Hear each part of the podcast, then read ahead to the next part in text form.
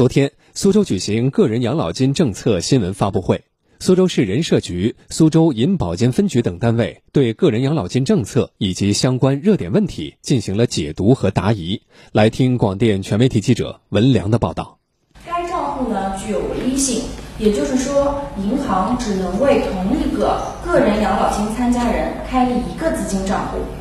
达到国家规定的领取条件前，这个账户是封闭运行的。作为全省唯一先行城市，苏州高度重视个人养老金工作，全力抓好组织实施，面向全市各板块及金融机构进行培训和动员，并利用幺二三三三服务平台做好政策咨询和解答。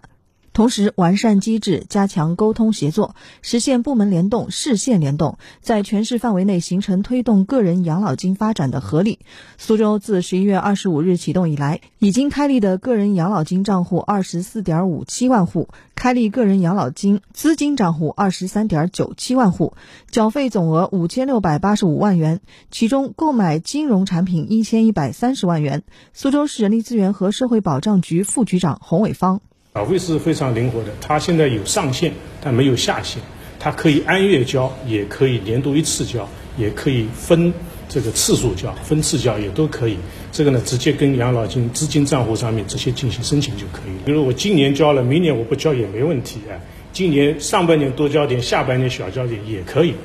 个人养老金是政府政策支持个人自愿参加、市场化运营的补充养老保险制度。参加人可用个人养老金资金账户里的资金，自主选择购买符合规定的储蓄存款、理财产品、商业养老保险、公募基金等金融产品。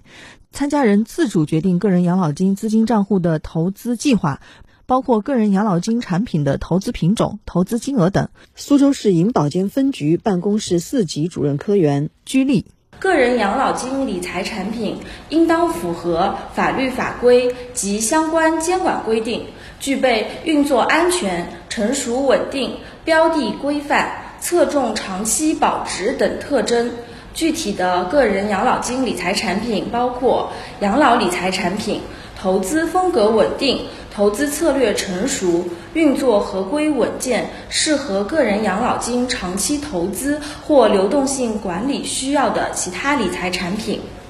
自二零二二年一月一日起，国家对个人养老金实施递延纳税优惠政策，个人向个人养老金资金账户缴费，按限额标准。在综合所得税或经营所得中据实扣除，计入个人养老金资金账户的投资收益暂不征收个人所得税，个人领取的个人养老金不计入综合所得，单独按百分之三的税率计算缴纳个人所得税。苏州市人力资源和社会保障局副局长洪伟芳，努力实现个人养老金安全规范发展。力争啊，在服务水平、运作规范、资金规模等方面啊，这个走在全国先行城市的前列。